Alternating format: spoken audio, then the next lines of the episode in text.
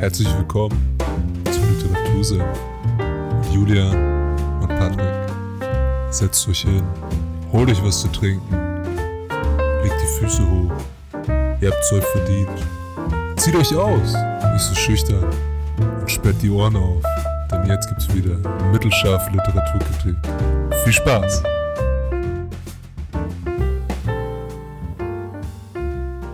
Aber dere, Servus und herzlich willkommen beim Literatursenf. Wir befinden uns heute in Regensburg und ich habe wieder einen Gast und zwar wie letzte Folge schon angekündigt, die Malle. Hallöchen. Und ich möchte noch anmerken, dass es gefühlte 87 Grad hat. Tut mir leid, ich wohne im dritten Stock und die Sonne scheint in mein Zimmer seit, ich glaube, zwei Uhr, weil die Sonne halt hier so rüberkommt. Ja. Es war aber auch draußen warm. Also es Es liegt so, nicht an mir. Okay, ja. gut. Ich habe echt schon früh die Rollladen runtergemacht, aber ja, es ist schon sehr warm und wir haben die Terrassentür zugemacht wegen der Geräusche. ja, damit ihr keine lästigen Background-Effekte habt. Ja, vor allem ist hier direkt das Krankenhaus Mhm. und hier fährt halt ständig irgendwie Krankenwagen Ja, mit ja. Tatütata und so rum. Wäre natürlich nervig, wenn man das dann in der Nachbearbeitung Ja, rausschneiden ich muss es ja nicht machen, aber du. Okay, wir haben es letztes Mal schon angeteasert, ganz kurz. Es geht um einen Thriller heute. Ja, was, genau. Was sprechen wir denn? Um äh, Ich bin die Nacht von Ethan Cross. Okay. Übrigens, letztes Mal haben wir ja überlegt, wie das heißt, wenn der Autor nicht unter seinem eigenen Namen schreibt. Und Genau. das heißt nämlich Pseudonym. Und wir sind beide einfach nicht Ja, drauf ich gekommen. glaube, du hast Synonym gesagt, ne? Hast du das rausgeschnitten? ich weiß nicht, ich glaube nicht. ich hoffe schon. ja, jetzt ähm, haben wir es ja richtig gestellt. Ja, Alles genau. gut. Genau, es geht um Ich bin die Nacht von Ethan Cross. Und ich würde einfach mal drauf loslabern und Ja. loslegen. Ich stelle dann ganz schwierige Fragen. Oh mein. Gott, okay. Weißt du was, als ich das vorbereitet habe, habe ich mich gefühlt wie früher, wenn du in der Schule so eine Buchpräsentation machen musstest. Ja? Hast du das mal machen müssen? Ja, schon. Also, Also es wir mussten das in so- Englisch so zum Beispiel oft machen. Mhm. Wir hatten auch oft so Pflichtlektüren, wo Ja. du halt dann meistens nur irgendwie ein Kapitel lesen musstest, das Hausaufgabe oder so, und dann halt das quasi aufbereiten, damit du Mhm. drüber sprechen kannst. So, ne? Ja, ich, also ich habe halt oft, ich habe mich so durch die Schule durchgekämpft und habe dann oft so am Ende des Schuljahres noch so Referate gemacht. Und dann stand ich da und habe irgendwelche Bücher vorgestellt in Deutsch zum Beispiel. Klassiker, ne? Ich Ja. glaube, das, das hat jeder mal gemacht. Und ich hatte so einen richtigen Flashback, als ich da an meinem Laptop saß und so die Sachen aufgeschrieben und recherchiert habe. Und dann dachte Ja. ich so, wow. Ich finde, es ist schon irgendwo nervig, weil es viel Arbeit ist, die Bücher aufzubereiten. Mhm. Aber ich finde, es ist cool, weil du die Bücher dann ganz anders verarbeitest, Ja, wenn das du die so stimmt, aufarbeitest. Ja, also auf jeden Fall. gerade bei so Büchern wie ich lese, so eher, eher Sach- oder Fachbücher, nimmst du, finde ich, viel mehr mit, wenn du dich danach nochmal hinsetzt und wirklich dich ransetzt und dir überlegst, hey, was habe ich jetzt eigentlich aus dem Buch mitgenommen? Über was geht's eigentlich? Mhm. Und Ja, das genau, glaube ich, ja. wie kann ich das jemand anders vielleicht auch erklären? So, ne? Ja, ist jetzt bei Thrillern vielleicht nicht so, dass man da so reinsteigen mag muss. sein. aber Andererseits, keine Ahnung, vielleicht interpretierst du dann mehr rein, als eigentlich ist. Also, ja, ja, wahrscheinlich. Es kann gut sein. Wobei ich gar nicht so, nee, ich interpretiere eigentlich kaum. Naja, egal. Fangen wir mal an, würde ich sagen, weil wir haben jetzt schon dreieinhalb Minuten einfach nur Ja. gelabert. Cool. Wie immer eigentlich. Ne? Ich habe schon vorhin zum Julian gesagt, vielleicht müssen wir ein bisschen Zeit füllen. Aber mal schauen. ja. Ja, genau. Wie kam ich auf das Buch? Meine Mama hat mir den dritten Teil dieser Reihe geschickt. Also es ist eine Reihe, was sage ich auch nachher nochmal was dazu. Und ähm, die Jugend von heute kennt ja solche Apps wie Snapchat, wo man Bilder hin und her schicken kann. Und äh, da habe ich so einen Snap meinen Mädels halt geschickt und da war das Buch mit drauf. Weil meine Mom hat mir ein Paket geschickt mit diesem Buch und einer Creme und es war halt so eine Creme mit so einer, mit so einer Pride-Flagge. Mhm, Und mhm. das fand sie irgendwie, glaube ich, cool. Das fand ich richtig süß, habe ich mich voll gefreut. Und ähm, dann habe ich den Snap halt mit diesem Buch und der Creme meinen Mädels geschickt und dann hat mir eine Freundin zurückgeschrieben, ah, voll geil, ich wusste gar nicht, dass du das auch liest. Und dann meinte ich ja so, nee, meine Mama, also ich habe es noch nicht gelesen und meine Mama hat mir das einfach geschickt. Ja. Und es ist halt der dritte Teil, den sie mir geschickt hat. Warum ausgerechnet der dritte Teil? Das war tatsächlich nicht geplant. Das, also bei meiner Mama in, im Dorf oder im Ort, da gibt's so einen Bücherwagen, wo du dir umsonst Bücher mitnehmen kannst. Mhm, mhm. Und ähm, ich habe mit ihr irgendwie telefoniert oder geschrieben, glaube ich, und meinte, dass ich halt kein Buch mehr habe gerade. Und meine Mama hat, seit ich denken kann, in einer Buchhandlung gearbeitet, inzwischen nicht mehr, aber halt ganz lange. Und ähm, ich habe, glaube ich, in meinem Leben fast noch nie für Bücher bezahlt. Okay. Grüße gehen raus an meine Mutter. genau, und dann hat sie mir das halt geschickt. Und ähm, Aber war das, war das dann beabsichtigt oder wusste sie einfach nicht, dass das eine nee, Reihe sie ist? wusste, glaube ich, gar nicht, dass das eine Reihe ist. Okay. Und hat mir einfach nur ein Bild geschickt und meinte, hast du das schon gelesen? Habe ich gesagt, nein. Hat sie es mir geschickt. Mhm. Und ähm, meine Freundin eben, die Iris, die hat mir dann ähm, einen Snap, also auf den Snap geantwortet, habe ich ja schon gesagt. Dann meinte sie, ich soll bloß nicht den dritten Teil zuerst lesen. Also das soll ich bloß nicht machen, weil damit zerstöre ich mir alles. Zwischenfrage, könnte man denn den unabhängig von den anderen zwei Teilen lesen? Ich bin mir unsicher. Okay. Also ich habe ja jetzt erst den ersten gelesen und bin jetzt gerade am zweiten dran. Ich glaube schon, dass du die ersten brauchst. Ja. Oder vielleicht brauchst du sie nicht unbedingt, aber du verstehst halt mehr, wenn du es schon kennst, Ja, die erst die, erst die Okay. Vorgeschichte. Und ähm, da meinte Also, sie. also sind, sie, sind sie schon eigentlich aufeinander ja, aufbauend? ja, sie bauen schon aufeinander Okay. auf, ja. Also jetzt zumindest die ersten beiden. Weil es hätte auch sein können, ähm, dass es so eine Reihe ist, wo quasi sechs Bücher drin sind, aber immer unterschiedliche Handlungen. Und nee, nee, hängt schon zusammen. Ja, okay. Also auf die ersten beiden auf jeden Fall. Und ähm, da meinte sie, sie bringt es mir mit und dann musste ich drei Tage warten, bis ich endlich anfangen konnte zu lesen. Und dann, ähm, ja, habe ich den ersten Teil gelesen. Einmal ganz kurz, wann es veröffentlicht wurde. Das war 2011, ist also schon eine Weile her. Und das Buch hat 395 Seiten und eben der Autor ist der Ethan Cross und das ist eben ein Pseudonym für ähm, Aaron Brown, ist US-Amerikaner, aber unter diesem Namen Aaron Brown gibt es schon einen Autor, der sich auf die Finanzwelt spezialisiert hat. Und ähm, man findet Aha. auch über diesen Aaron Brown, also den eigentlichen Ethan Cross, Aaron Brown, wie auch Mhm. immer, fast nichts im Internet. Also der lebt, glaube ich, sehr Medien. in einer in eine Hütte im Wald irgendwie. Wer weiß und schreibt da seine Krimis. Oh mein Gott, wie gruselig. das wäre echt creepy irgendwie. Ja, ein bisschen. Warum man denn nichts über den findet, keine Ahnung. Vielleicht will er das einfach nicht. Ja, klar. Also Ich der hat, auch, der hat wohl auch Familie, hat irgendwie eine Frau und ein oder zwei Kinder. mhm. Ja, es gibt, man sieht, glaube ich, ein Bild von ihm, wenn man ihn googelt, aber man muss halt auch tatsächlich Aaron Brown und Ethan Cross oder so zusammen eingeben oder Aaron Brown Autor, ich bin die Nacht oder irgendwie sowas, Mhm. weil sonst findest du über den, also sonst Okay. kommt halt direkt dieser Finanz, Guru. ja, genau. Ja, wie gesagt, das wurde 2011 eben veröffentlicht, äh, veröffentlicht und dazu auch gleich das erste Buch Racheopfer. Das ist die Vorgeschichte von Ich bin die Nacht. Okay. Heißt auf Englisch The Cage und Ich bin die Nacht heißt auf Englisch The Shepherd. Und ähm, ich weiß gar nicht, ob das die ersten beiden waren, aber 2011 erschien noch ein Buch von ihm. Also eins von diesen dreien waren halt seine ersten, Mhm. seine ersten Romane oder Also Thriller. gehört eben. es im Endeffekt zu seinen ein, ein was? Es gehört im Endeffekt zu einem von seinen ersten Werken. Genau, So. ja, richtig. Ähm, ich habe Racheopfer auch nicht gelesen, wäre aber vielleicht ganz interessant, weil da geht es nämlich auch um, also es ist auch eine Vorgeschichte zum ersten Buch, ist aber nur so wohl so eine ganz kurze Geschichte. Mhm. Muss ich mal gucken, ob ich das mal noch finde, dass ich das mal lesen kann, weil ich glaube, es wäre ganz interessant auch für die Folgebücher da zu wissen, was da so drin steht. Ja. Genau, im Anschluss folgten dann noch fünf weitere Bücher, die heißen dann alle Ich bin, also das erste heißt ja Ich bin die Nacht, dann kommt Ich bin die Angst, Ich bin der Schmerz, Ich bin der Zorn, Ich bin der Hass und Ich bin die Rache. Und Sind das einfach random Titel oder hat das auch was mit dem Inhalt zu tun? ich glaube, es hat auch was mit dem Inhalt zu tun. Auf Englisch heißen die anders. Ich habe es mir aber nicht aufgeschrieben. okay. aber ist wahrscheinlich auf Deutsch richtig schlecht, der ja, Titel, ja, das oder? ist ja der erste, heißt auf Englisch The Shepherd ja. und auf Deutsch Ich bin die Nacht. Also Ja, das hier okay. war gar keine Connection. Ja. Genau. Aber was ganz interessant ist, vor fünf bis sechs Jahren hatte das Buch extrem schlechte Bewertungen. Also wenn man, Mhm. du hast ja selber auch schon gesagt, du hast dir so eine Rezension angeschaut. Genau, das war auf YouTube eine von den ersten zwei, die ich gefunden habe. Genau, und die sind War, ja glaube ich, sogar vor, von vor sechs oder sieben Jahren. ja, ne? genau, das, kommt kann gut hin. sein, ja. Und die gute Dame meinte so, ja, ihr gefällt das Buch schon an sich, aber sie würde ihm jetzt keine fünf Sterne geben, weil sie es an vielen Stellen ein bisschen missverständlich beziehungsweise verwirrend fand. Mhm. Also mit der Verwirrung kann ich ihr auf jeden Fall zustimmen, aber was ich halt krass finde, dass das Buch vor den fünf, sechs Jahren eben so schlechte Bewertungen hatte. Wohl auch, also ich habe mir auch so ein paar Rezensionen angeschaut und die haben auch alle so gesagt, dass sie dem Buch nur zwei Sterne von fünf geben würden oder Okay. dass auf Amazon das Buch auch nur, auch nur zwei von fünf Sternen hat oder auf Thalia oder was weiß ich.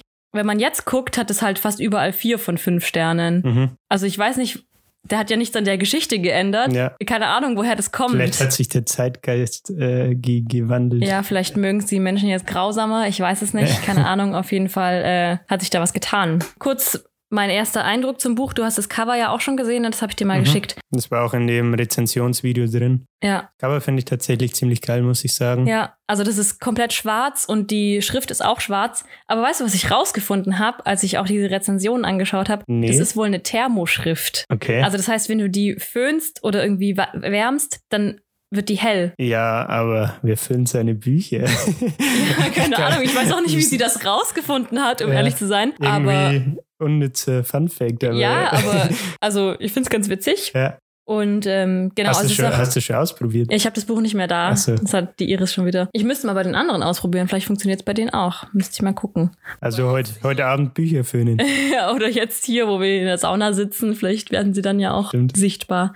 Aber ähm, genau, es ist auch außenrum komplett schwarz. Also es steht dann quasi auch da, ich bin die, ich bin auf der einen Buch, Seite. ja, und Ja. auf der anderen dann die Nacht und dann noch oben der Autor. Aber das hast du ja wahrscheinlich dann in der Rezension auch gesehen. Genau, ja. Genau, das finde ich eigentlich ganz cool. Ja, sieht man, finde ich, sonst nicht so oft. Ne? Ja. Es, ich kannte das bisher nur. Hier zu Kommunionzeiten und so hat man, also ich bin katholisch, Mhm. hat man so ein, wie nennt sich das Ding, dieses Gott, dieses Büchlein, wo die ganzen Lieder und Gesangsbuch. ja, irgendwie sowas. Ja, Auf Bayerisch gibt es irgendeine Bezeichnung dafür, ich weiß sie gerade noch nicht. okay, keine Ahnung, ich bin kein Bayer, und keine da war es Bayerin. auch immer so, dass diese, diese Außenseite von den Seiten irgendwie, keine Ahnung, vergoldet war oder so, was weiß ich, ne? Oder Okay. irgendwie so Ach so, Silber du meinst drüber. quasi an, der, an den Seiten selber. Nee, die, so wie bei dem Ethan Cross auch. Ich dachte nur, dass dann die Leute vielleicht eher verstehen, Okay. was du meinst. So. Ich weiß also, es nicht.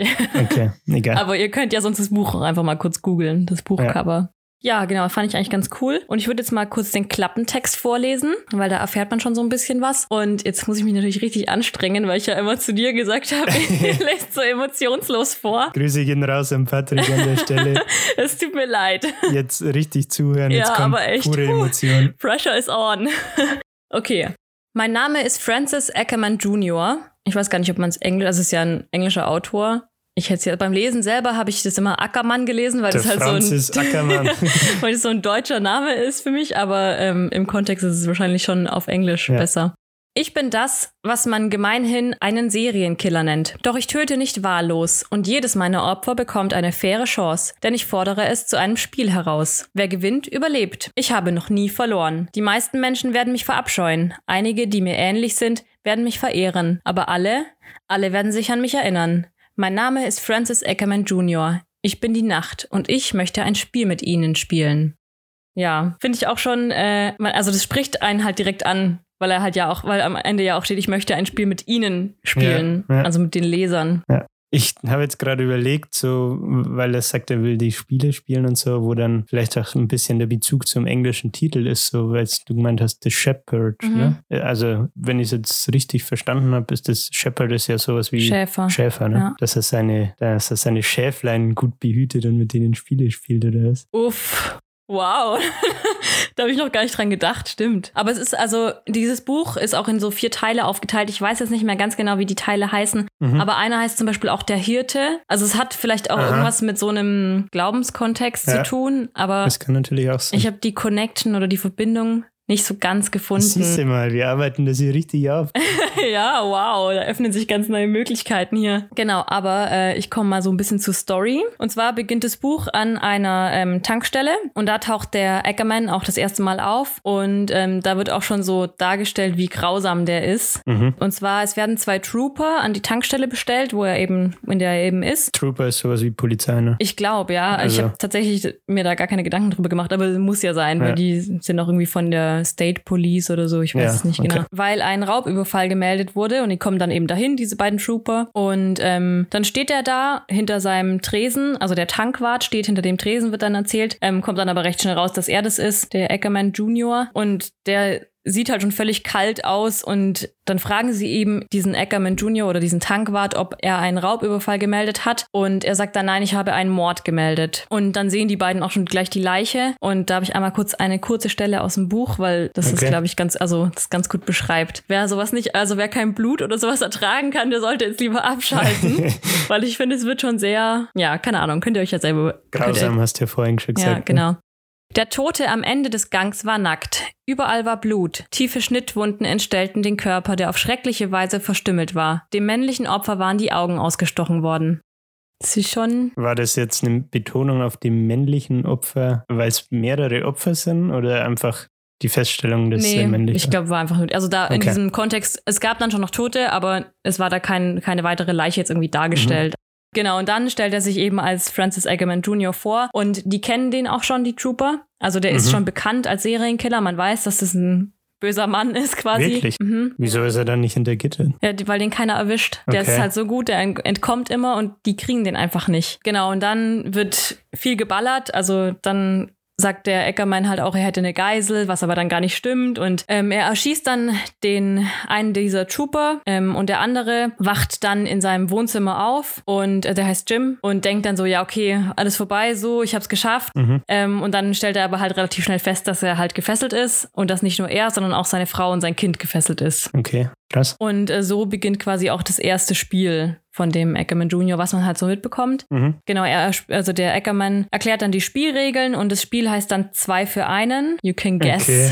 was, Okay. was es damit auf sich hat. Hast du eine Idee? Mm, Ja, ich denke mal, dass irgendwie, wobei dann müssten sich ja zwei für einen aufopfern oder so. Ja, so Irgendwas in die in die Richtung Richtung? geht's. Ja, es Ja. geht in die Richtung. Genau, also die Spielregeln sind, entweder Jim bringt sich zuerst um, dann muss aber auch seine Tochter sterben. Also das erklärt der Ackerman ihm dann. Mhm. Wenn er gegen die Regeln verstößt, dann bringt der Ackerman die Frau und die Tochter um und also sehr qualvoll, sagt er. Und Jim muss dann dabei zusehen, Mhm. was natürlich auch nicht so cool ist. Ja. Oder die, die andere Möglichkeit ist, dass Jim seine Frau erschießt und dann sich selbst und der Ackerman dann quasi sagt, und ich kümmere mich dann darum, dass deine Tochter halt von der Polizei abgeholt wird und dass da nichts passiert. Er sagt dann schon auch, die wird zwar einen psychischen Knacks davon haben, aber sie lebt. Gute Voraussichten. Ja, voll nett von dir, danke. Ja, aber krass. Also, ähm, um das vielleicht mal kurz jetzt aufzugreifen, im Endeffekt geht der, der Ackermann dann immer her, wenn er irgendwie ein Opfer hat und überlegt sich quasi immer, also immer andere Spiele, ne? Also Ja, es ist nicht genau. immer das Gleiche. Nee. Okay. Geht aber her, es, es hat, hat immer ein ähnliches Muster. Okay. Aber also das mit so verstrickten Hintertürchen und so weiter, dass, wenn du das machst, passiert das. Also die Spielregeln jetzt meine ich. Mm, nee, nicht so ganz, aber erzähle Okay. ich nachher noch kurz. Dann will ich nichts vorwegnehmen.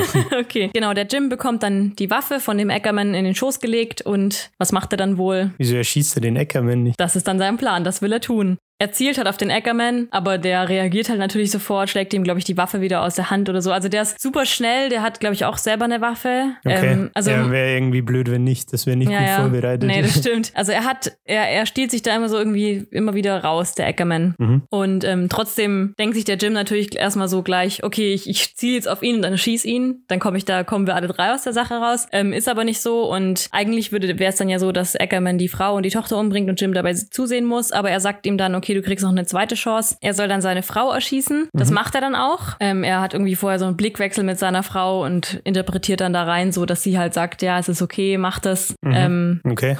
man kann es eh nicht ändern jetzt, was passiert. Sie will auch nicht, dass die Tochter erschossen wird. Ja. Und ähm, das zweite Spiel ist dann eben, der schießt die Frau und dann darf er fliehen und ähm, hätte so die Chance, dem Ackerman zu entko- entkommen. Mhm. Und das ist eben so ein bisschen dieses Spiel, das der Ackerman mit den meisten spielt. So, ich gebe Okay. dir jetzt so und so viel Zeit, du kannst dich verstecken oder du kannst abhauen. Mhm. Und das ist eben auch das, was auf dem Klappentext steht, dass er ihnen immer eine Chance gibt. Aber ist die Chance auch realistisch oder ist es eher so Sie scheint realistisch. falsche Hoffnung? Ja, also sie scheint Okay. realistisch, aber es ist, er sagt ja dann auch in dem im Klappentext steht ja auch und er hat noch nie verloren. Ja. Also Ja. eigentlich keine Okay. Chance. Genau, da habe ich auch einmal noch eine Lesestelle zu der, äh, zu der Szene. Mhm. Hau raus. Mit einem letzten langen Blick auf sein kleines Mädchen stand Jim auf und eilte zur Hintertür. Er wollte sie nicht zurücklassen, aber er wollte auch nicht, dass sie zusah, wie er starb. Der Irre hatte recht, ihm blieb keine andere Wahl. In seinem Kopf gab es nur einen Gedanken Rache. Sein eigenes Leben war ihm egal, aber der Killer hatte ihm eine Chance gegeben, den Tod seiner Frau zu rächen. Und diese Chance wollte er nutzen, aber dann musste er weiterleben. Jim verließ sein Haus durch die Hintertür und rannte in die ausgebreiteten Arme des dunklen Waldes, so schnell er konnte. Ja, das ist einfach noch so, so hört auch das erste Kapitel, glaube ich, auf. Mhm. Und dann kommt eine neue Szene. Und ich muss ehrlich sagen, ich habe irgendwie nicht mehr im Kopf, ob der Jim überlebt oder nicht. Okay. Ich habe es auch nicht rausgefunden. das ist Okay. so ein bisschen, hm. Aber ähm, was auf jeden Fall ist, das ist zwar ein kleiner Spoiler, aber ich will es trotzdem vorwegnehmen. Der Jim ist so ein geübter Schießer, also der schießt so gut, dass er genau wusste, wie er seine Frau erschießen muss, dass sie überlebt. Okay. Also es, ja, es scheint quasi so, dass sie tot ist und sie liegt dann auch auf dem Boden und Blut und, und alles, was halt so dazugehört, Mhm. Ja. und zu erschießen. Und dann wird sie aber ja gefunden von der Polizei und ähm, dann kommt eben in den Nachrichten auch, dass sie halt das überlebt hat. Mhm. Und der Ackermann sieht es auch in den Nachrichten, also der sieht es im Fernsehen und ähm, ist halt natürlich so, oh shit, jetzt habe ich halt doch mal vielleicht nicht gewonnen. Ja. Und es bringt ihn natürlich noch mehr auf und dadurch ist er halt noch ein bisschen wütend und begeht dann weitere Schandtaten. Okay, okay. Genau. Dann aber will ich einmal was zu dem Ackerman Jr. sagen. Warum ist der eigentlich so geworden? Also irgendwo muss es ja herkommen, dass er so ein Mhm. kranker Serienkiller ist und so, so Dinge tut. Ähm, und es kommt auch erst so nach und nach raus. Also am Anfang ist es noch so ein bisschen komisch, aber ich also mir ging so, ich habe gar nicht so richtig drüber nachgedacht, warum der so ist. Ich habe das einfach so hingenommen, Okay. weil es halt einfach ein Thriller ist Ja. und da halt ein Serienkiller drin vorkommt. Einfach akzeptieren. Genau. Da wäre es eben auch interessant gewesen, glaube ich, diese Vorgeschichte zu lesen, dieses äh, Racheopfer. Das Mhm. Buch, weil da wird nochmal genauer erläutert, was dem Ackerman vorher passiert ist. Und zwar ist sein Vater Psychologe gewesen. Also das wird Mhm. in dem Ich bin die Nacht auch kurz angeschnitten. Okay. Und der wollte irgendwie beweisen, dass es möglich ist, durch Konditionierung und so einen Serienkiller zu erziehen quasi. Und somit das macht hat er er bei halt seinem Sohn gemacht. Genau, somit macht er halt bei, mit seinem Sohn Experimente und die sind auch sehr grausam. Das wird auch immer mal wieder so ein bisschen erwähnt, aber Okay. das will ich jetzt nicht vorwegnehmen. Ja. Genau, also irgendwie ist er ja eigentlich auch nur ein Opfer, Ja. der Eckermann. Halt Stimmt. Opfer seines Vaters quasi, der halt einfach nicht alle Tassen im Schrank hatte. Aber kriegt man von dem Vater dann auch was mit? Wahrscheinlich in der Vorgeschichte dann. ne? Ja, wahrscheinlich. Aber also so ein bisschen was erfährt man über den, aber der ist schon tot, der Vater. so, der, okay. oder, oder geschnappt und im Knast, ich weiß es nicht genau. Eingebuchtet. Ja, also auf jeden Fall ist er, kommt er sonst nicht aktiv in der Geschichte vor. Nur Okay. eben in dieser Ja. Story mit der Vorgeschichte. Ähm, genau, und man entwickelt dann irgendwie so eine ganz seltsame Sympathie zu dem Serienkiller. Das hat äh, der Patrick im, äh, wie hieß die Folge, mit dem Schizophrenen, mir ist der Name entfallen. Ich weiß es auch gerade nicht mehr. Ich, ich erinnere mich, dass ihr da auch über den Film äh, gesprochen habt. Ja, Mit diesen sieben. ja, Also es ist dunkel im Kopf, aber ich. egal. Auf jeden Fall, der äh, meinte der Patrick da auch, dass der Typ ja im Endeffekt an einer Krankheit leidet und Mhm, genau. Man deswegen äh, auch die Sympathie so ein bisschen zu dem entwickelt, ne? Ja, Weil einerseits ist er natürlich ein Mörder, aber andererseits, Ja. äh, wie du auch sagst, ist es ja gewissermaßen eine Opferrolle auch ein bisschen. Also es ist ganz, ganz komisch. Wirklich, du liest so und denkst dir so, nee, du kannst doch jetzt diesen Typen nicht sympathisch finden Ja. oder, oder E- Empathie für den empfinden. So. aber ich finde, das spricht auch fürs Buch irgendwie. Ja, stimmt. Weil Ja. wenn der Autor das hinkriegt, dass, dass du Sympathie für Ja. den empfindest, ne? Aber das kommt nicht nur durch ähm, sein Schicksal quasi, sondern auch dadurch, ähm, dass dann noch ein weiterer Charakter, ein Sheriff, ins Spiel kommt, Mhm. der äh, auch nicht so ganz koscher scheint. Und dadurch, dass durch dieses Spiel zwischen den beiden und noch einem dritten Charakter, den ich gleich erwähnen werde, Mhm. kommt irgendwie diese Sympathie dem Ackerman Jr. entgegen und man findet den Sheriff dann irgendwie auch irgendwann nicht mehr so cool. Okay. Also eigentlich Der ist Sheriff- Sheriff ja so der Gute, Ja. der den, den Bösen irgendwie fangen soll und ein, einbuchten soll, wie Ja. du es vorhin so schön gesagt hast. Aber ja, den Sheriff findet man irgendwann auch nicht mehr so. Also der Sheriff ist dann der, in dem Fall Detektiv, sage ich mal, oder der Ermittler, der gegen den Ackerman, Ackermann genau, ja. ermittelt und den quasi, der ihn halt versucht zu schnappen. Ja. ja. okay. Und die, also die auf diese Morde irgendwie auch so ein bisschen, oder die Morde, ähm, wie, wie sagt man das denn? Aufklärt. Ja, genau, versucht die Morde aufzuklären, Ja. was ist passiert und so. Genau, aber ich komme mal zu dem weiteren Protagonisten der Jetzt bin ich Geschichte. gespannt. Und zwar ist der ähm, Marcus Williams heißt der. Der kommt dann so, ich glaube, ab Seite 30 oder 40 in die Geschichte. Mhm. Also am Anfang, ähm, und das ist, glaube ich, was viel kriti kritisiert wurde auch am Anfang und durch den Klappentext erfährt man nur von diesem Ackerman und halt nicht von diesem Markus, der aber auch ziemlich viel in der Geschichte einnimmt. Also wenn Okay. ich an das Buch zurückgedacht habe, das erste Mal, dann fiel mir eigentlich erstmal nur die Geschichte von dem ein. Und ich glaube, das haben viele irgendwie, das fanden viele irgendwie doof, dass es irgendwie gar nicht erwähnt wird im Klappentext. Also, dass er das eine Hauptperson quasi eigentlich weglassen Genau, So. auf den ersten Eindruck. Okay. Aber ich fand das jetzt persönlich gar nicht schlimm. Ja, ich glaube, mich würde es jetzt auch nicht stören, so, ne? Ich meine, du liest ja das Buch dann im Endeffekt. Eben, Also, ja. Und willst ja auch überrascht werden. Genau, es nimmt ja nichts von der Story vorweg, Ja. irgendwie so. Genau. Ja, genau. Und zwar ist der Marcus Williams ein ehemaliger Cop und der zieht in die Stadt Asherton. Da spielt auch dieses ganze Szenario. Das ist Amerika. Ich gehe davon aus, ja. Also, ja, doch. Macht Sinn, ja. Genau, war ehemaliger Cop und ähm, er lernt dann da ein Mädel kennen, die Maggie. Und das ist natürlich auch die Tochter des Sheriffs. Wäre sonst Aha, langweilig. Da ist eine Connection. Genau. Und beim zweiten Date ähm, will er dann mit ihr gemeinsam auch seine Nachbarin besuchen. Also das ist so, in dem Buch wird es, glaube ich, so geschrieben, beschrieben, dass man sich das so vorstellen kann, dass das so größere ähm, Grundstücke sind, die auch weiter voneinander entfernt sind. Mhm. Also, dass du quasi nicht direkt mitkriegst, was bei deinem Nachbar passiert, sondern Also du halt da wirklich, ländlich. ja genau, du da wirklich so rüberlaufen musst oder Okay. Genau. Und dann wollen sie eben die äh, Maureen Hill besuchen. also er und die Maggie, und weil sie sagt halt so, ja, wir können doch gemeinsam mal deine Nachbarin besuchen, wenn du die noch nicht kennengelernt hast. Und dann machen sie das. Ähm, die wurde aber leider schon von dem Ackerman umgebracht. Okay. Genau, da hat er der Ackerman mit der Maureen auch wieder dieses Spiel gespielt. Mhm. Ähm, er sagt quasi, also ich glaube, er sticht ihr mit dem Messer in die Hand. Und was er auch immer macht, der Ackerman, der bringt quasi diese Schutzpersonen der Opfer um. Also im, in dem Fall von der Maureen war es, glaube ich, auch der Mann. Okay. Oder also die ich meine es in Erinnerung zu haben, ja, dass, dass er quasi vorher den Mann umbringt, hm. aber leise, so dass es halt keiner mitbekommt. Dass er Zugang zu seinem Opfer hat, quasi. Ja, genau. Okay. Dass halt da keiner irgendwie die Polizei rufen kann oder ja. so. Genau. Und dann spielt er eben auch wieder dieses Spiel mit ihr und sagt so, okay, ich gebe dir 30 Sekunden Zeit.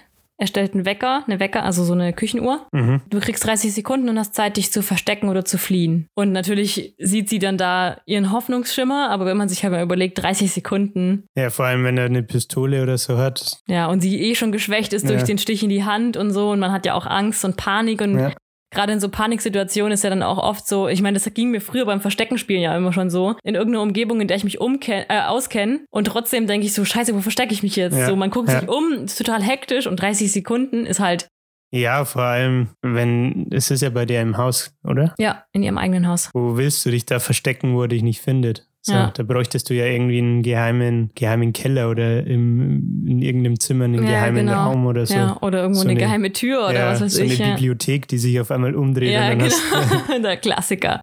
Ja, genau. Und dann ähm, kommt sie aber drauf, sich im, auf dem Dachboden zu verstecken weil das wohl eine recht versteckte Tür ist, so, wo, die man halt nicht sofort sieht, wenn man es nicht weiß. Mhm. Aber das erfindet sie natürlich. Ja, ich wollte gerade sagen, damit zögerst du das ja eigentlich nur raus, ne? Also ja, ja. die kann ja dann auch nicht auf, auf dem Dachboden irgendwie aus dem Fenster klettern Eben und weglaufen genau, oder ja. so. Das geht ja auch Absolut, nicht. ja. Und ähm, das ist auch im Buch, denkt man erst so, oh, okay, krass, sie hat es geschafft so, weil sie wirft dann eine Truhe auf ihn, er, er steigt quasi diese Leiter hoch mhm, zum Dachboden. Mhm. Er, sie wirft eine Truhe auf ihn und man hört halt, wie er auf den Boden fällt. Ganz komisch. Er liegt dann auf dem Boden und sie will über ihn drüber steigen und dann kommt, also kommt er von hinten und tötet sie. Okay. Also ist so, das ist wahrscheinlich auch so dieses Verwirrung, Verwirrende, was so manche, ja. manche in den Rezensionen auch gesagt haben, so, so, woher kommt er plötzlich wieder? Warum kann der ja. wieder aufstehen? So ein bisschen sprunghaft irgendwie ja, in der genau. Erzählung. Ja. Aber ich finde schon, dass es auch irgendwie Sinn, also oder in meinem Kopf schon auch Sinn ergeben könnte. So, vielleicht hat ihn die Truhe ja gar nicht getroffen und legt, er legt sich halt einfach so auf den Boden und stellt sich tot oder stellt sich verletzt und ja. das würde ich auch machen als Serienkiller. Ja, klar. Also, ja. ähm, ja, vielleicht unterstreicht das auch irgendwie nur seine überlegene Rolle halt, ja, die er im, ja, im kann Buch, gut sein, mal, einnimmt. Ne? Ja.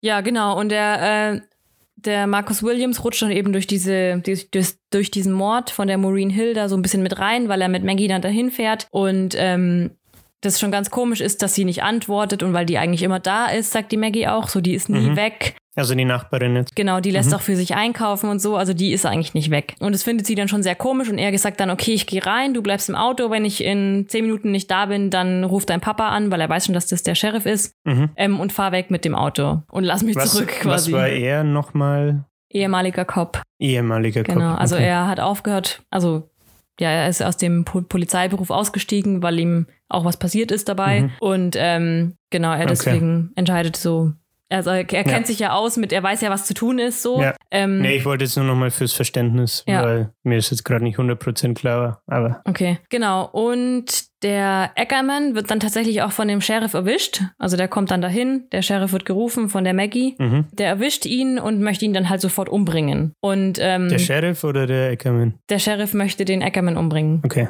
Ohne mhm. dem irgendwie der Justiz zu übergeben oder so. Und das findet der Markus halt überhaupt nicht gut. Er setzt sich halt, halt dann dafür ein, so dass der Sheriff eben das tut, was rechtens ist mhm. und gerecht mhm. ist, so den Ackerman halt der Justiz zu übergeben und ihn nicht einfach so umzubringen, wie er einfach gerade Lust hat. Selbstjustiz zu üben. Genau. Und der Markus wird dann dadurch, ähm, also der Ackermann kann dann fliehen Mhm. Weil in dem Schuppen, in dem er, also der, der, packt ihm in so einen Schuppen und fesselt ihn da und dann fallen da irgendwie die Regale um und also das ist so ein bisschen, ein bisschen random ist es schon, nee. dass die Regale umfallen und seine Fesseln dadurch halt zerstört werden von dem Eckermann, also die werden durchschnitten Was? und oder durchgeschnitten und dann äh, kann er halt Erfährt man, warum die Regale umfallen? Ja, aber ich habe es gerade nicht mehr im Kopf. Okay. Nee, ich dachte nur, das ist wie in so einem schlechten Film, dass nee, auf einmal die Regale Nee, nee, es hat schon einen Grund.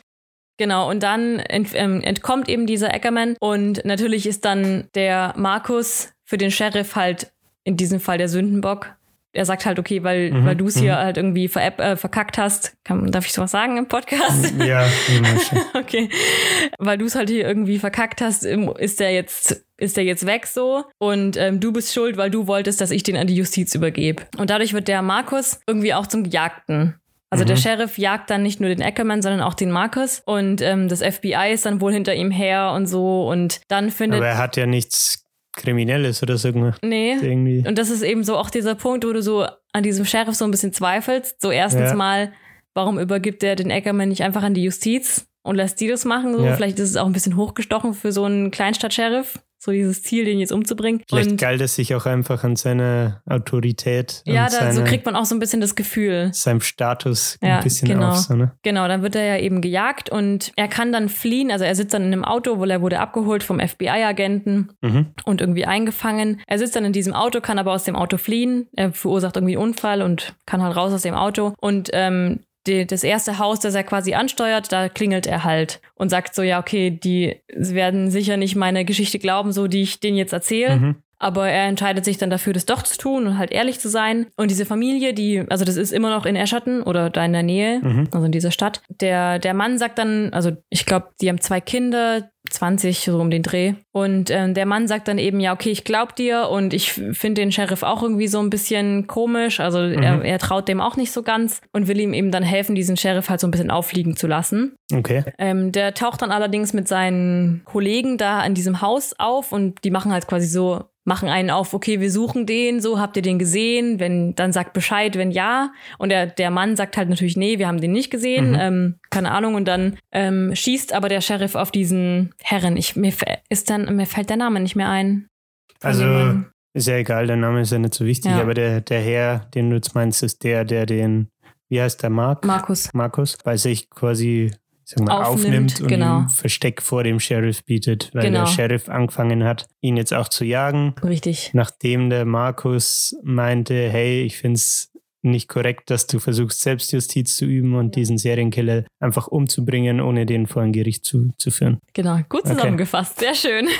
nicht ganz so durcheinander. Ja, hab verstanden, um was es geht Sehr gut. Genau, und er erschießt den dann eben, diesen Herren, der ihm hilft. Und ähm, Mhm. der Markus hat natürlich dann ein super schlechtes Gewissen, weil dieser Mann gerade umgekommen ist, weil Er ihm geholfen versteckt, genau. Ja. Ähm, und packt dann halt die Frau und die Kinder und sagt halt so, okay, ähm, komm, wir gehen jetzt durch die Hintertür und nehmen das Auto und ihr guckt, dass ihr hier verschwindet und ich stell mich. Mhm. Und ähm, die, der Sohn macht da aber irgendwie nicht so ganz mit. Der schnappt sich dann ein Gewehr und will dann da irgendwie was anrichten und dem irgendwie helfen nochmal, diesem Markus. Weiß man, wie alt der Sohn ist? Äh, ich glaube Mitte 20 oder Okay. Anfang 20. Mhm. Also es ist alles so ein bisschen komisch auch, finde ich, weil warum solltest du als 20-jähriger Jungspund da irgendeinen Fremden beschützen, Ja. obwohl gerade dein Vater erschossen wurde? Deswegen. Wegen ihm, ja. Genau, also es ist so ein bisschen komisch, aber ja, es ist also, ich habe schon bei manchen Rezensionen auch so gehört, okay, ich habe überlegt, ob ich das Buch abbreche.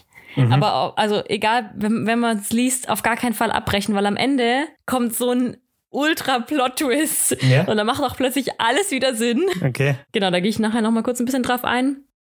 Ja, was ich ja vorhin schon gesagt habe, man entwickelt eben parallel zu der Sympathie gegenüber dem Ackerman so, ein, so eine Art Hass dem Sheriff gegenüber, weil er halt so viel Eigenhand, also Weil diese Person irgendwie auch einfach unsympathisch wirkt. Ja, ne? genau. Also aufgrund seiner, seinem, von seinem Auftreten und Ja. von seiner Art und Weise, wie er sein Sheriff-Dasein ausübt irgendwie. richtig, genau. Und auch so, wie er den Markus dann eben halt jagt, obwohl der ja eigentlich überhaupt nichts dafür kann. Genau, und auch der, der Sheriff, also es kommen, es kommen in diesem Buch unglaublich viele Leute um. Also du denkst am Ende so, ja, okay, jetzt reicht's aber dann auch mal mit diesen, mit den Toten. Das dachte ich mir vorhin schon mal, als du angefangen hast zu, zu erzählen, ja, er bringt immer wieder Leute um und spielt die Spiele und so. Und dann dachte ich mir, irgendwie hört sich das so an, als würde das, keine Ahnung, als würde er im Buch irgendwie 300, 400 Leute umbringen. Ja, also, aber nicht mal der Eckermann bringt so viele Leute um, sondern der Sheriff bringt halt auch Leute um. So. Okay. Also es sterben einfach wahnsinnig viele Menschen in diesem Mhm. Buch. Und du denkst so, also ich habe auch, als ich dann ähm, meiner Freundin, die mir das Buch dann eben gegeben hat, habe ich ihr irgend- irgendwann auch geschrieben. Also es sind schon ein bisschen viele Tote jetzt. Ich habe auch langsam keine Lust mehr auf noch mehr Leichen. Ja. Aber darf ich fragen, warum der Sheriff auch so viele Leute umbringt? Eben, Weil also er immer Selbstjustiz übt? Oder ja, nee, weil er, glaube ich, einfach dieses, ähm, seine Machtposition? ja genau, weil er seine Macht so ein bisschen ausspielen will. Ja. Ähm, aber das löst sich am Ende alles mit diesem Plot-Twist auf. Das ist jetzt ein bisschen gemein, weil ich Okay. kann das nicht. Ich, ich weiß nicht, ob ich diesen Plot am Ende halt. Kann ich den sagen? Ich meine, wir können ja eine Spoilerwarnung aussprechen. Ja, machen und wir am besten. Wer dann sagt, hey, ich will das Buch gern lesen, weil sich's geil anhört, der muss halt dann weghören. Ne? Ja, das stimmt. Okay. Auf jeden Fall sterben halt, wie ja schon gesagt, generell ziemlich viele äh, während der Geschichte, was ich halt eben auch ein bisschen doof fand, aber das dann eben am Ende dann doch nochmal aufgelöst wird. Mhm. Und das Ende an sich war nach diesem großen Plot-Twist irgendwie auch ein bisschen, ich weiß nicht, ich war so, ich habe das gelesen und dachte so, hä, okay, ich, also ich kam irgendwie nicht so richtig drauf klar. Ja. Und ich habe mich auch so ein bisschen veräppelt gefühlt. Und äh, zum Beispiel auch an Markus Stelle hätte ich mich auch super veräppelt gefühlt. Also Mhm. das kommt dann mit diesem, das habe ich Mhm. jetzt wahrscheinlich schon zehnmal gesagt, Ja. mit diesem großen Plot-Twist. Und ich glaube, ich wäre auch enttäuscht gewesen, wenn ich nicht wüsste, es gäbe einen zweiten Teil oder die Reihe. Vom Ende aus dem Ja. ersten. Okay. weil es schon sehr offen ist. Mhm. Und ähm, Also genau, quasi schon Spielraum für den zweiten Teil bietet. ja, auf so. jeden Fall, ja. Ich weiß nicht, ob er es, ob es schon angekündigt war, als er das Buch veröffentlicht hat, dass es auch einen zweiten Teil geben wird. Das weiß ich nicht. Okay. Aber es lässt durch das Ende lässt sich schon vermuten, weil es schon Ja. echt ein blödes Ende ist sonst, wenn Okay. es keinen zweiten Teil gibt. Genau, der Ackermann wird auch nicht geschnappt am Ende. Mhm. Also das ist am Ende auch noch offen. Ähm, und jetzt Achtung, Spoiler. Spoiler, Achtung, Achtung. Er rettet den Markus am Ende auch nach einer Auseinandersetzung aus dem Feuer. Aus was für einem Feuer? Ja, das habe ich nicht mit reingenommen, weil das sonst zu lang geht. Oh Gott, wir labern Okay. schon wieder 40 Minuten. Ja, du Ähm, hattest Angst, dass wir keine halbe Stunde Ja. schaffen. Genau, nee, also es gibt am Ende eben außer eine Auseinandersetzung zwischen Ackermann und Mhm. ähm, Markus. Die kommen sich im Laufe des Buches auch so ein bisschen näher. Oder es gibt halt einfach diese Verbindung zwischen diesen beiden Geschichten, die kommt dann halt im Laufe des Buches. mhm. Ähm, und er rettet ihn dann, anstatt ihn umzubringen. Und am Ende wird auch eine so eine Art Verbindung zwischen Jetzt muss ich aber nochmal verständnishalber nachfragen. Der Markus war der, der in diese, bei der, der in die Wohnung von der Nachbarin oder ins Haus von der Nachbarin rein ist mhm, und nachschauen wollte, was da war. genau. Dann kam der Sheriff, ah ja, jetzt glaube ich, habe ich es wieder, dann kam der Sheriff und wollte den Ackerman, die hatten ihn fest schon irgendwo in diesem Schupfen Genau. oder so Ja, festgenommen, wollten den, und der wollte die, der Sheriff wollte die Selbstjustiz üben. genau. Der Markus hat gesagt, nee. Und dann ist der Markus quasi auch auf der Flucht gewesen und der Genau. Ackerman ist ja auch entkommen. Richtig. Genau. Und äh, okay, mir hat nämlich die Connection gefehlt, hey, wie kamen jetzt Markus und Ackerman zusammen? Ah, okay. Aber- ja. Ja, die habe ich auch nicht so erwähnt. Also das ist auch, ja, ich glaube, Nee, aber ich meine auch, ähm, was du vorhin erzählt hast, ich habe das irgendwie wieder, ich habe nicht so drauf geachtet, Okay. was, wie die Interaktion zwischen den beiden war. Ja, okay. Ähm, genau, am Ende ähm, wird auch eine Verbindung zwischen Markus und Ackerman erwähnt. Die, das ist auch so ganz offen gelassen. Und äh, wieder, Achtung, Spoiler. Ich vermute, dass die irgendwie verwandt sind. Weil der Ackerman sagt auch immer wieder, ähm, dass der Markus so sein Gegenstück ist und dass, sie die, dass es doch eine Verbindung zwischen den beiden gäbe. Und also es wird Okay. echt häufig erwähnt und ich vermute fast, dass die entweder Cousins oder Brüder sind oder irgendwie sowas. Hört sich, finde ich, auch so an, als könnte sich da eine romantische Beziehung daraus entwickeln. Zwischen Ackermann und Markus. Ja. Das glaube ich eher nicht. Ja, jetzt würde ich dann tatsächlich doch das Ende so ein bisschen auflösen. Ja. Also wer das Buch noch lesen möchte, jetzt abschalten. Weil wirklich, ihr versaut euch damit die Geschichte.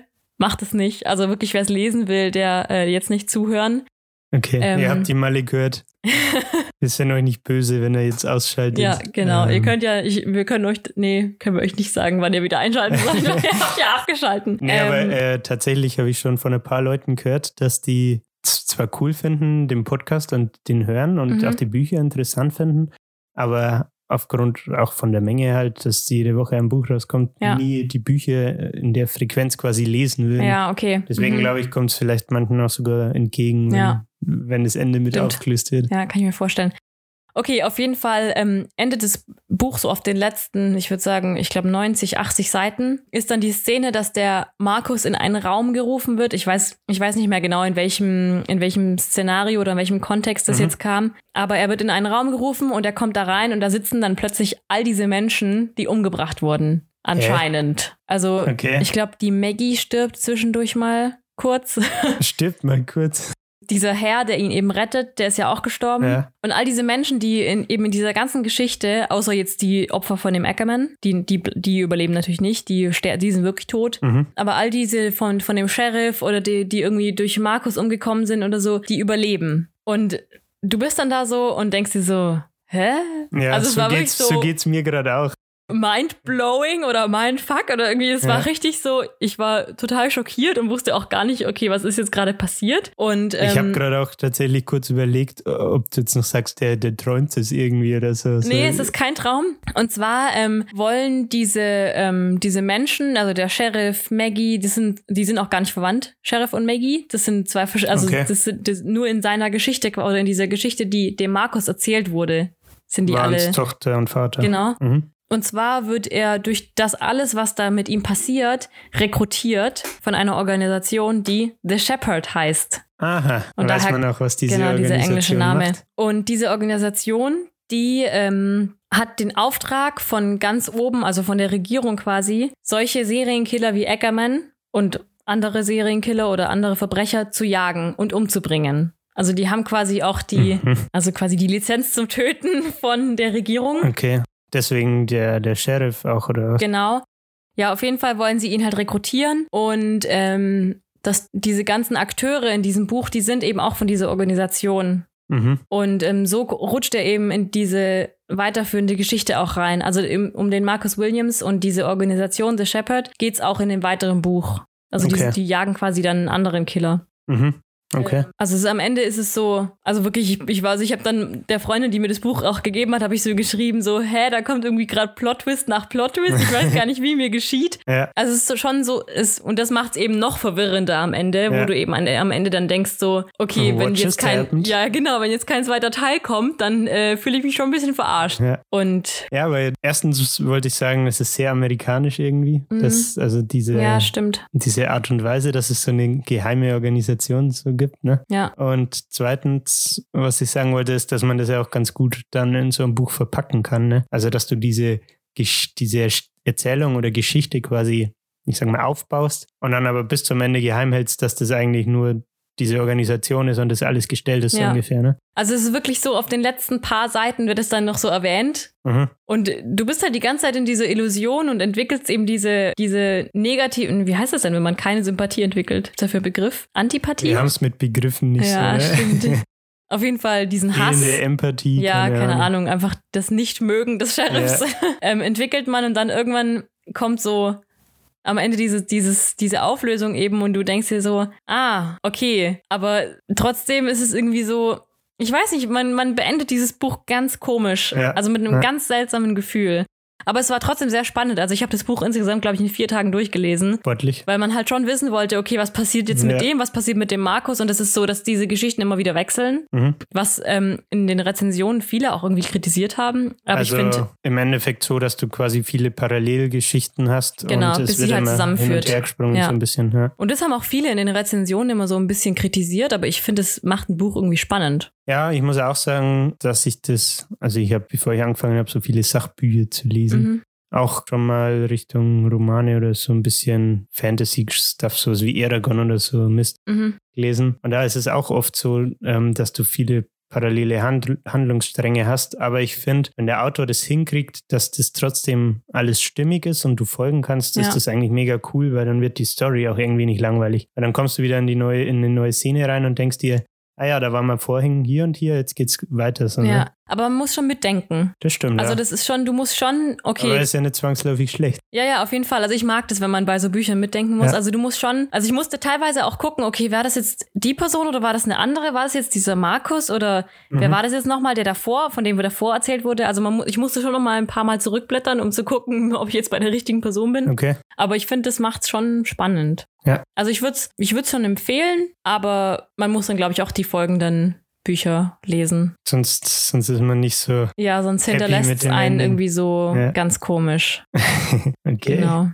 Ja, Dann hätten wir es für heute. ja. Ich, hoff, ich hoffe, es war nicht zu verwirrend. Jetzt so, ich beim Reden habe ich so gedacht, oh Gott, da versteht keiner, wovon ich rede, außer die, die Nee. das Buch schon gelesen haben. Aber Ich habe ja versucht, das immer mal wieder in eigene Worte zu Ja. fassen und ich glaube, also ich konnte folgen, gehe ich mal davon aus, dass Okay. der Rest auch folgen konnte. Sehr gut. Ich hoffe es, dass die Zahlen jetzt nicht nach unten gehen, nachdem sie diesen Podcast gehört haben. Ach, Schmarrn. Voice Crack. ähm, mir ist wieder eingefallen, außerdem, wie äh, die Podcast-Folge von Patrick hieß, Die Geduld der Spinne. Ah, stimmt. Und, ja. und der Film hieß Split. okay, da habe ich mich nicht mehr dran erinnert, aber die Geduld der Spinne, ja, Ja. stimmt. Das war das Buch, das Ja. ich meinte. Richtig. Ja. Ja. Dann hätten wir es für heute. Ha? Ja. Ich hab's geschafft. Puh. Bedanke ich mich schon mal bei dir, Malle, für, für den Beitrag zum Podcast, dafür, dass du das Buch vorgestellt hast. Sehr gerne. Und hoffe, dass es natürlich auch den Hörern zugesagt Ja, hat. das hoffe ich auch. gerne mal äh, irgendwie Feedback geben. Ja, also da dürft ihr gern zum Beispiel auf Instagram in die DMs sliden. Lasst uns gern Feedback da und sagt, jo, das war cool oder das war nicht so cool. War zu verwirrend. Ja.